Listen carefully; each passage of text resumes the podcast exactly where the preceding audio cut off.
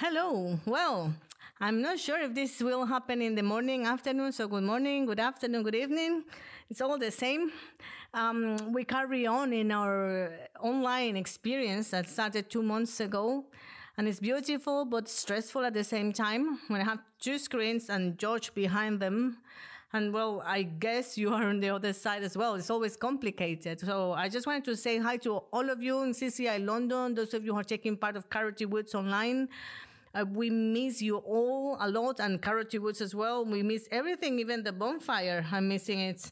Um, so soon we will be able to be together. I think it's a great initiative that David and Sandy had taken having this online and to do things as real as possible. You know, I think if there was a good time for a pandemic to come to the church would be this one because we have technology. We can be near even though we're far.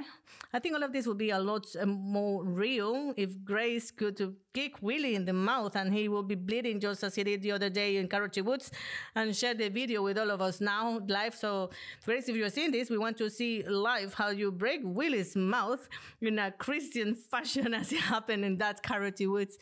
Um, well, having said that, I want to tell a couple of stories to you. Per what David asked me to talk about, I will try to be um, short and um, clear.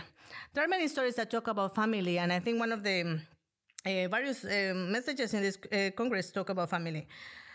Why? Well, Genesis to me, from verse from chapter two is very familiar oriented and we see families that were not very well structured. We tend to think that these are perfect families. But I, I analyze how the Lord did things in families that were in very bad shape when we talk about families, we have to, we've spoken about uh, Jacob's family. He didn't have a good relationship with his brother, with his father. His entire life, he wanted to get love from his father and he never got it. And then when he became a father, he didn't, he, he loved Joseph and Benjamin more than the rest of his, their siblings. And you know the story. This caused the other brothers to cause Joseph out of, out of envy families that were not well structured, but they all have one thing in common, and is that God intervened in those families and changed uh, these families. And when we read Jesus' genealogy, we see that there were families that had no hope and they found it in the Lord. They changed their ways. One of these families would be the family of King David. We all know the story a bit.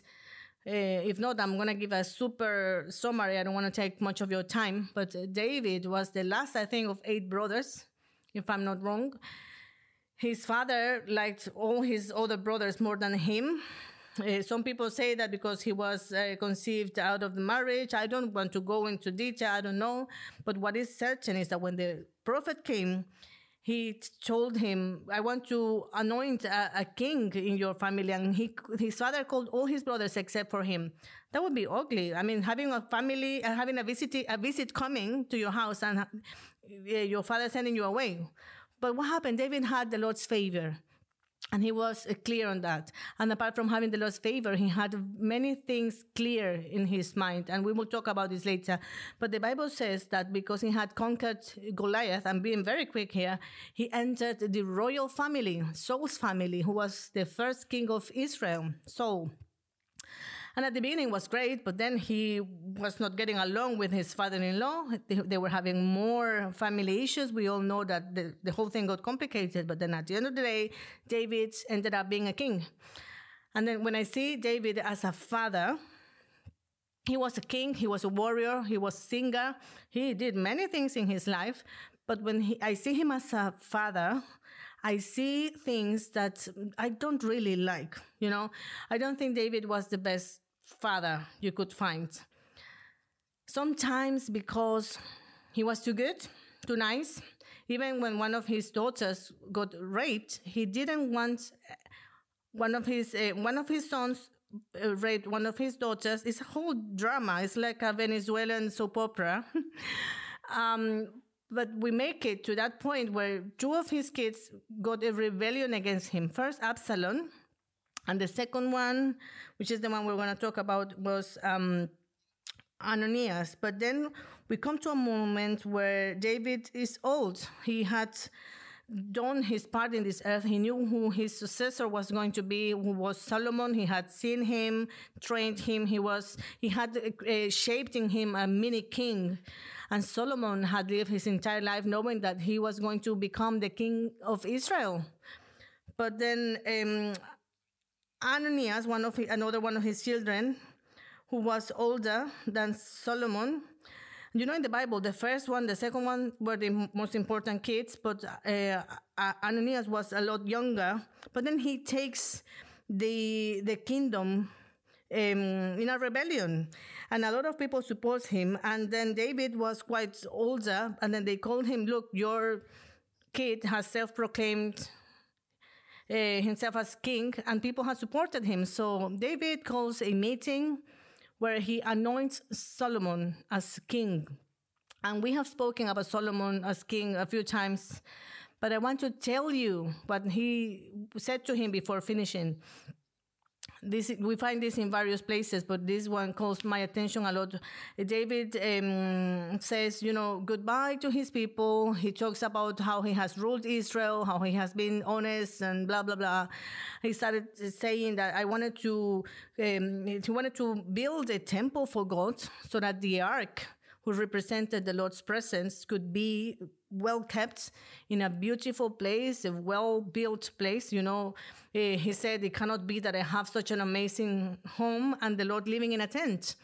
And he talks about all these things, but then he said, I cannot build it because I've been a man of war. I've spilled a lot of blood, but my son will build it. So he presents him he he mm, he said from today onwards uh, solomon will be king people the crowd cheers uh, yeah well done and then he speaks to them in first of chronicles 28 verses 9 to 10 He's uh, asking, uh, I have people asking me for verses all the time. Well, he says here, and Solomon, my son, learn to know the God of your ancestors intimately.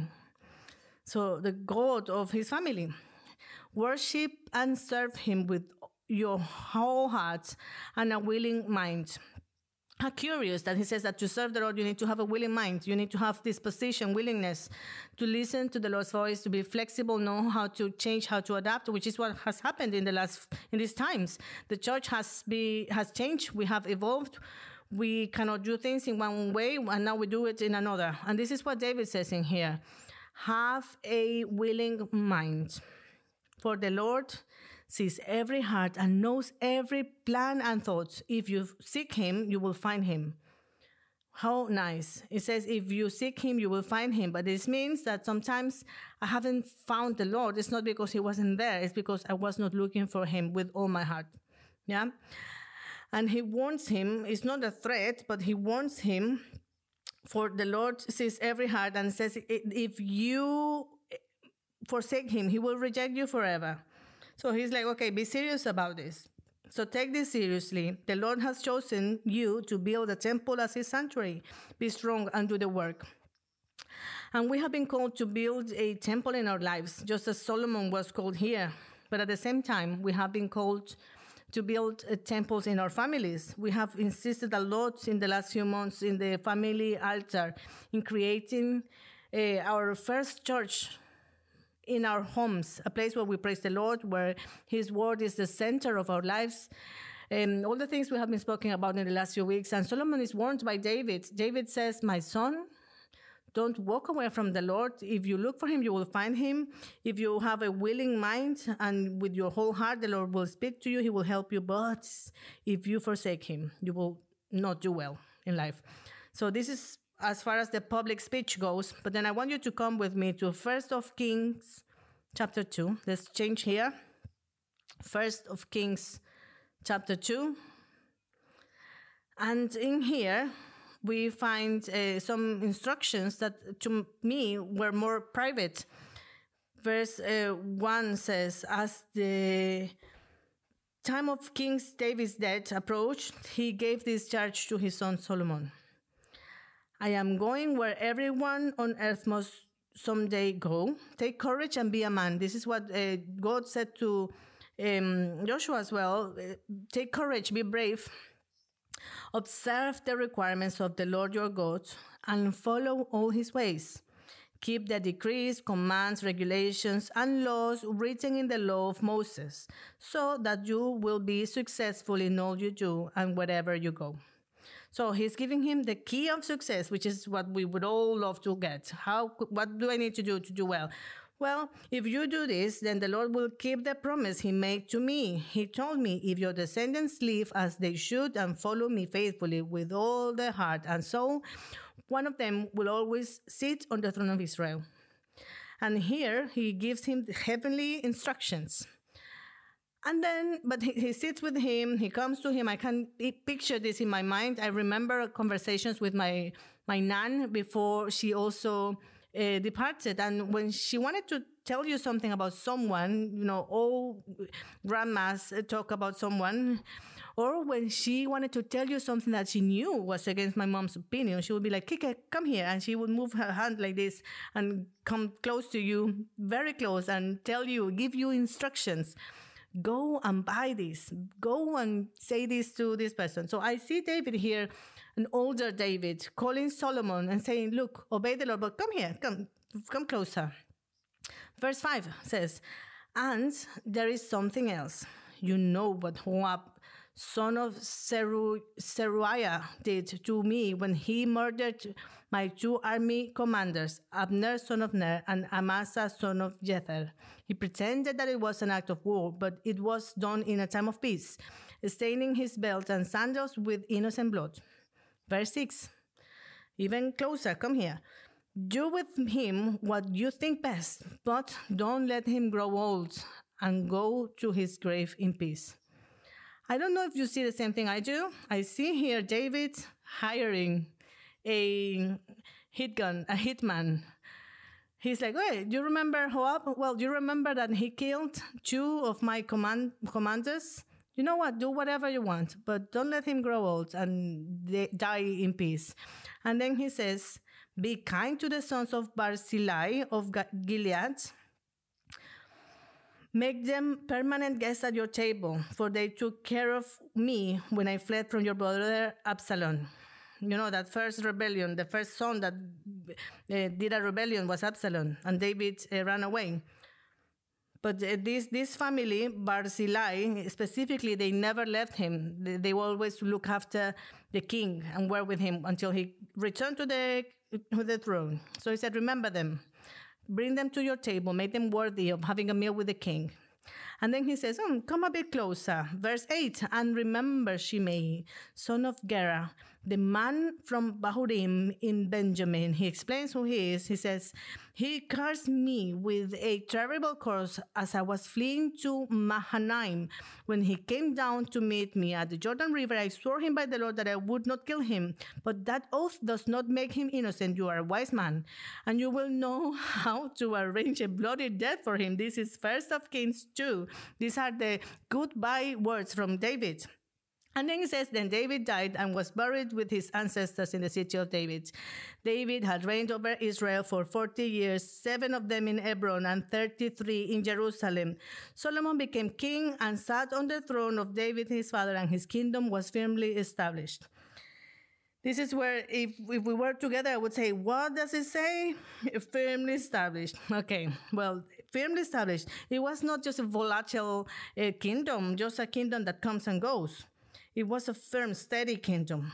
But Solomon, uh, sometimes we have spoken about how he prayed because he was frightened. He seemed to be wise and, and strong, but he was, was scared on the inside. Solomon establishes his government. It says in here that he has a firm kingdom, but he had some errands to run. The first one that that that, that he executes to say it in a way, is about his brother. He still wanted to have his kingdom, and he, I'm to go a bit faster. I'm not to read uh, the second part. I recommend you to, to read it. Adoniah, he goes to speak with Solomon's mom. He deceives her. He's, okay, well, since I didn't get the kingdom I deserve, because according to him, he deserved the kingdom, Solomon was even younger than him. He said, Well, at least let me marry one of my uh, mother's concubines, one he didn't have sex with.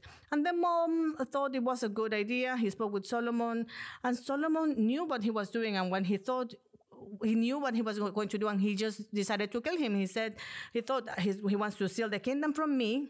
And then uh, in, in, here says, May God strike me and even kill me if Adoniah has not sealed his faith with this request.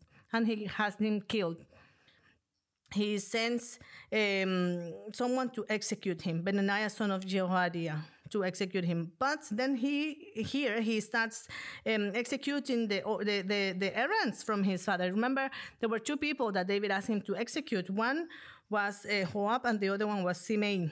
And both of them, he had them killed.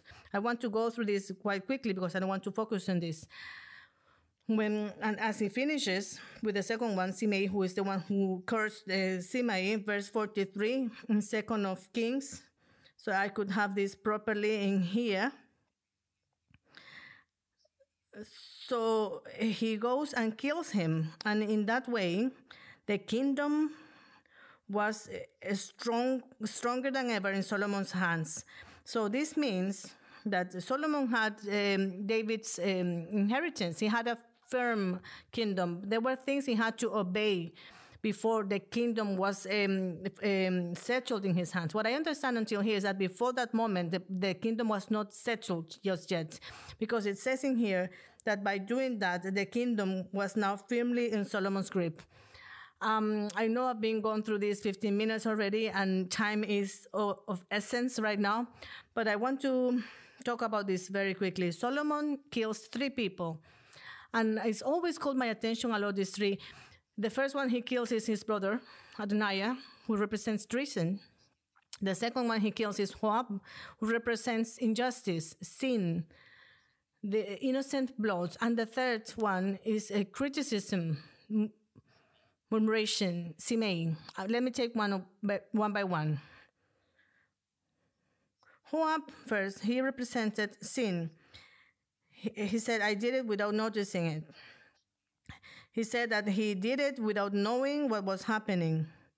But he, the Bible says that he uh, spilled innocent blood. And what I understand from this story, remember that every um, story has a very essential message. And it's that David asked Solomon to break with that sin that he was carrying along. David didn't uh, judge that sin, but he said, Son, I haven't done it. I didn't um, take justice uh, action into this, but you do not have to carry on with this. And sometimes in our families, we inherit sins. We inherit uh, many things. It's, uh, it's amazing, um, especially when parents talk about their kids, how uh, similar they are, how much um, do they, uh, how alike they are with each other. But David says here, son, don't carry on with my mistakes. Don't keep him alive. Those things we say, I'm, I'm this way because my grandfather was like that or my father was like that. This comes in our blood. And David knew this was in their blood. And that's why he warned Solomon.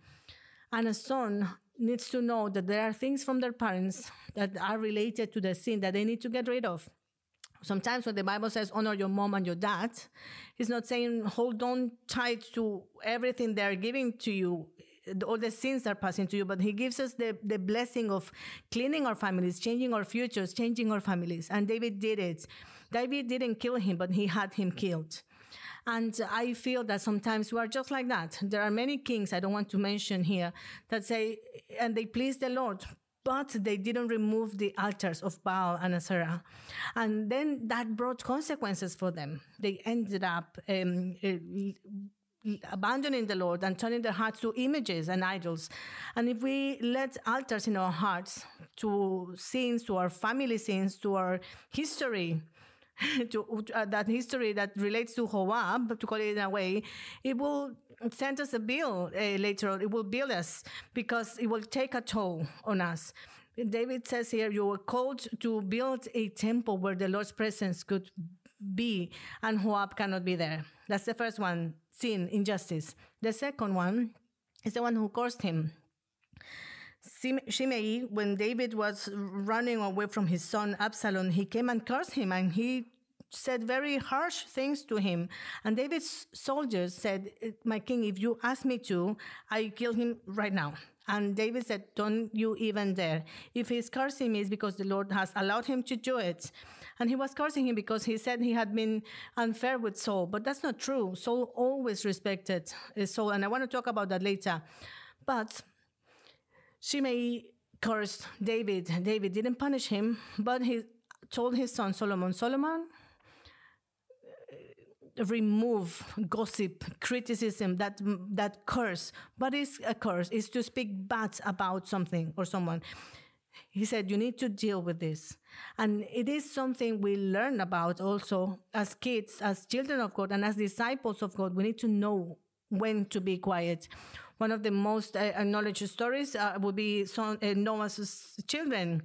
Noah got drunk he overdid it with the wine. He was uh, drunk and naked, laying in the in the in the ground, and one of his kids saw him. And it was no issue for him to cover his father and, and leave that place. But no, he went and brought his brothers with him. And as I was studying this with my disciples, I, I, thought, what do you think this um, son of Noah did wrong?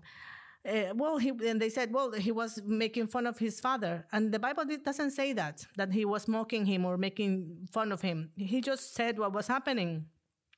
And this teaches me that sometimes when we talk about our parents and when we talk about our pastors, when we are doing is exposing their shame, just as Noah's shame, so that we could find a better place for us. It's a matter of pride because there are things that is not down to us to judge. And you could think, well, yeah, but if my dad has been like this or that, or, or my pastor was like that, and I completely understand. But the Bible says that the Lord is not blind, He sees what is happening, and He is the one who judges.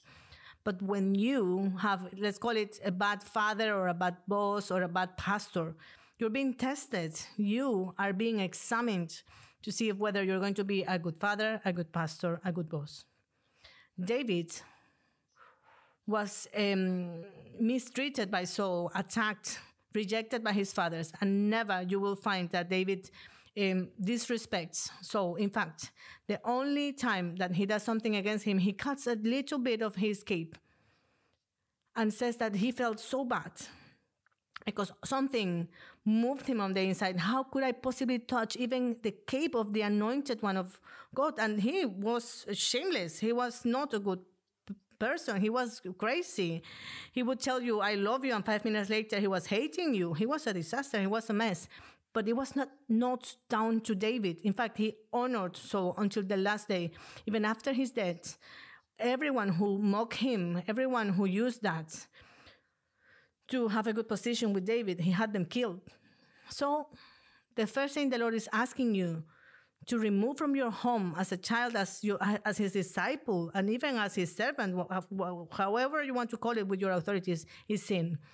Cut off those in, those inheritance. And, and second, to get rid of that curse, criticizing, gossiping, don't be like Ham. If there is something that you see that is not right, obviously I'm not um, having an open table here for everything. No, there are things that we need to face in the right way. But most occasions, what we do like is to talk about, you know, to gossip.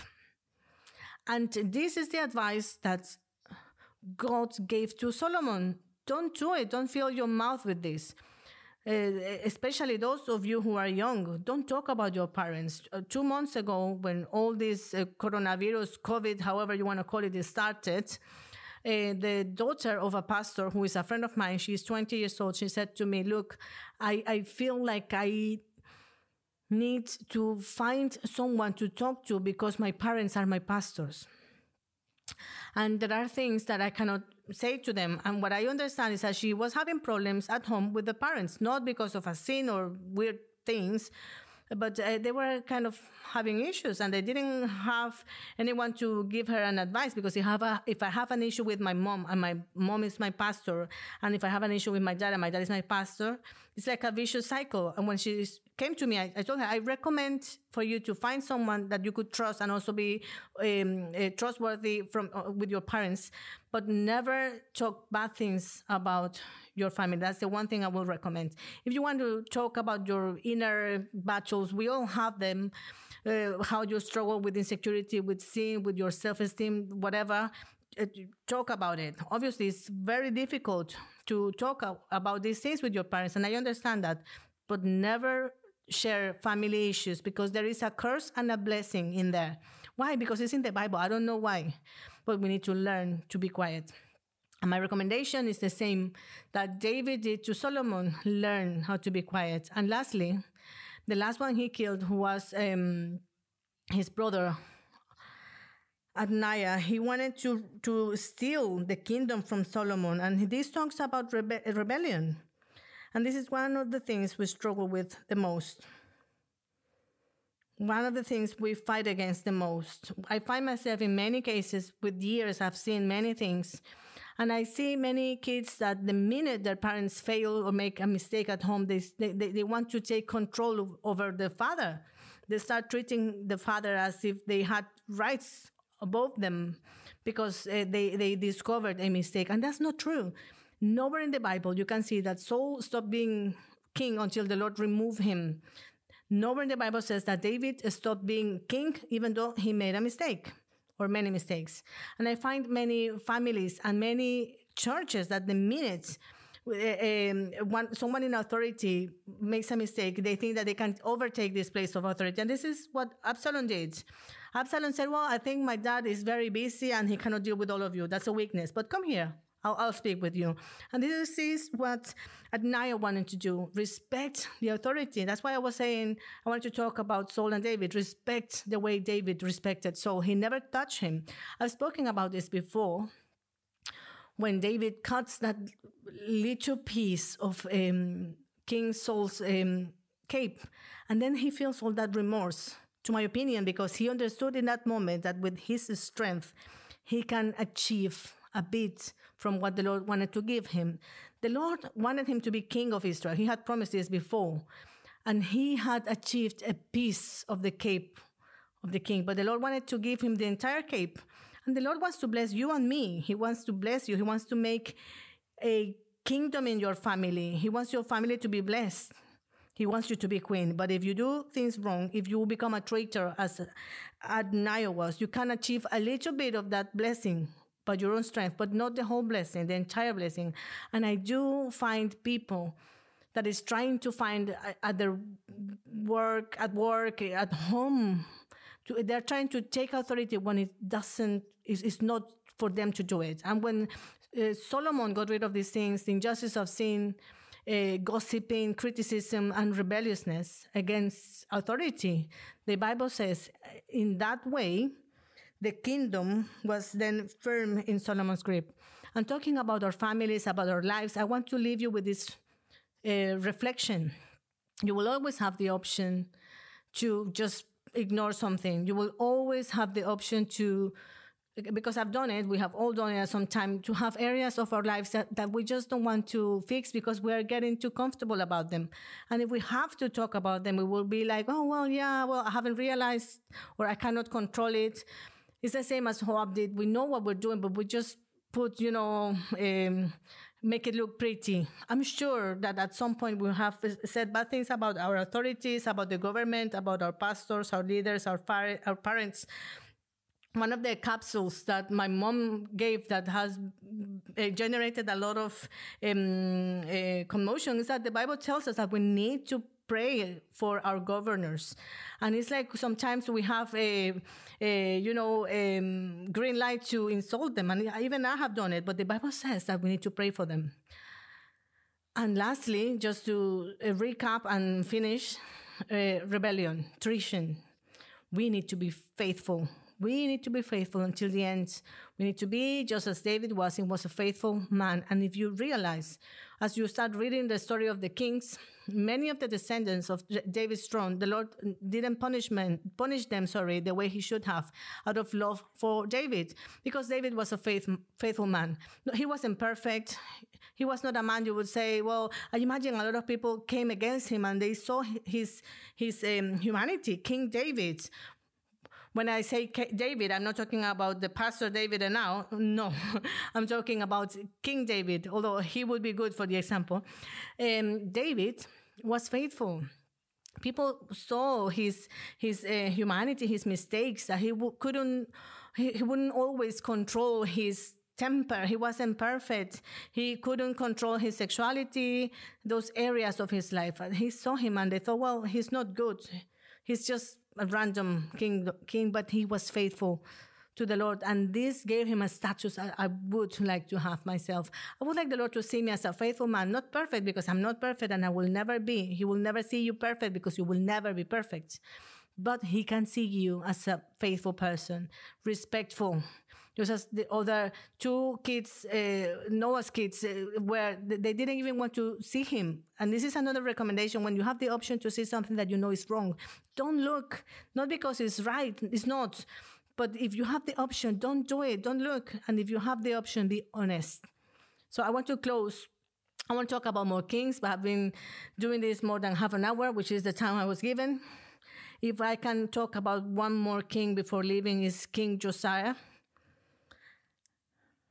he was coming from his father. His father did things very wrong. I think it was Manasseh. I'm doing this by memory because I didn't have it on my notes. He built altars to Asherah, Baal. He sent the people of Israel down the wrong path. He didn't have fear for God. An endless list. But it says that his son was the best king.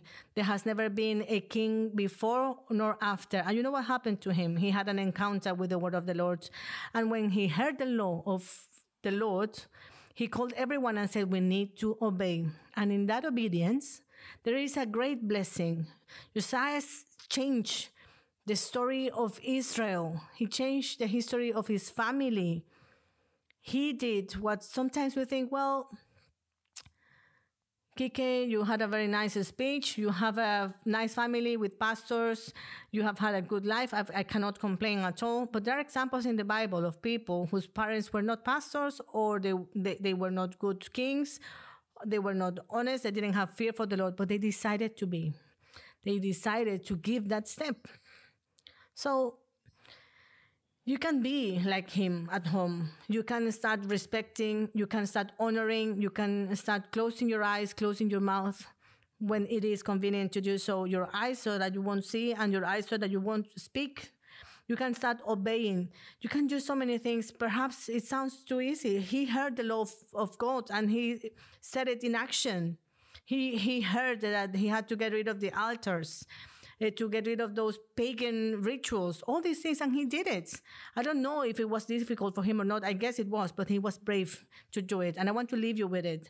I want to leave you with the promise that you have that we all have building a, a altar for the lord in our home in our hearts in our homes in our church as cci in the various places we are in we have this errand from the lord just as david did with solomon of building with our lives that home for the Lord.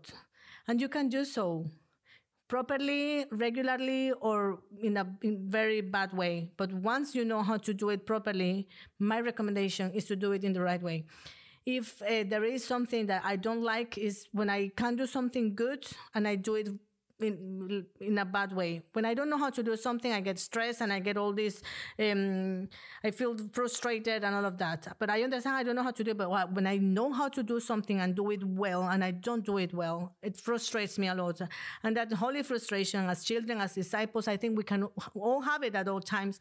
And learning from this um, story from Solomon in First of Kings two, I'd recommend you to read it. I recommend you to read the entire Bible, but specifically this, and to see how God's honored obedience. You know what Solomon did? He obeyed. He obeyed his father. The Bible, uh, David said, do this, this, and that, and Solomon did this, this, and that. So I would like to pray with you. If you can close your eyes there where you are at home. And let's pray, Lord Jesus, thank you for your word. Thank you, God, because you speak to us throughout your word. Your entire word is life, is efficient, and your word holds what we need.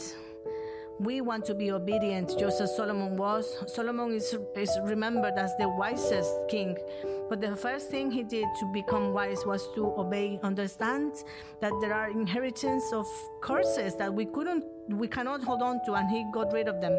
He understood he had to be quiet close his mouth. We cannot talk about things that your word asks us not to talk about.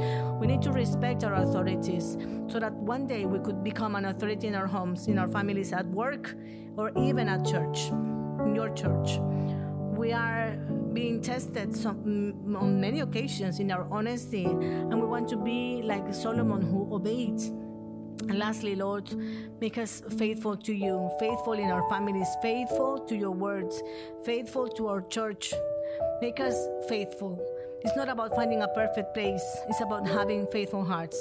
Together, we can build your, a home for you. Lord, thank you for this time. Thank you for internet that lets you achieve, reach so many families. Thank you for your message, for all this initiative, and for us to learn in this time what you have for us as families, as individuals, and as a church for the future. We bless you. We love you. Give you all glory in the name of Jesus.